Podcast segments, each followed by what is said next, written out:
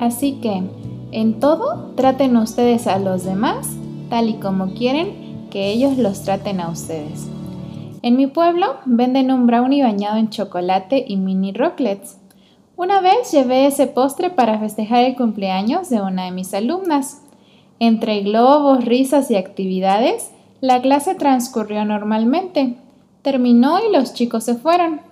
Me quedé en silencio para limpiar y ordenar todo, y cuando fui a guardar lo que quedaba del brownie, me encontré con que a la porción le faltaban los mini rocklets.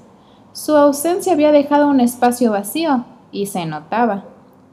No sé quién se los comió, ni si hubo mala intención al efectuar ese robo tan pequeño, pero sé que la actitud nació de donde nacen todos los males, de nuestro egoísmo humano innato. ¿Cuántas veces sacamos de los demás sin que nadie vea, sin que se den cuenta? Sacamos algo porque nos beneficia y tener ese mini rocklet es para nosotros más importante que el vacío que queda en su porción. Hoy en día lidiamos con robos, usos y abusos mucho más grandes que este, pero recordemos que el egoísmo no es la solución para las carencias o los apetitos. Aunque sea grande o pequeño, nuestro accionar puede dejar un vacío innecesario en algo o en alguien.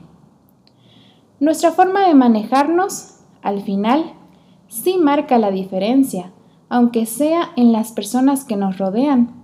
No es tarde para restituir algunas cosas o para llenar con gestos pequeños pero significativos los espacios que han quedado vacíos, a veces sin mala intención, a veces pensando que nadie lo notaría. ¿Qué confites crees que tiene a tu alcance hoy para decorar un espacio vacío? En el discurso maestro de Jesucristo, Elena de White comparte unas citas respecto a este tema. En tu trato con nosotros, ponte en su lugar, introdúcete en sus sentimientos, sus dificultades, sus chascos, sus gozos y sus pesares.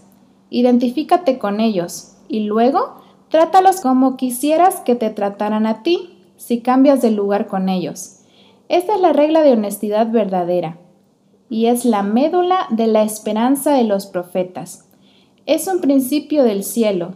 Cuando los que profesan el nombre de Cristo practiquen los principios de la regla de oro, acompañará al Evangelio al mismo poder de los tiempos apostólicos. Hoy camino con Dios, el matinal en podcast cortos para aquellos que disfrutamos de escuchar la palabra. Que tengas un excelente día y no te olvides de compartir. Y ya sabes, por aquí nos escuchamos.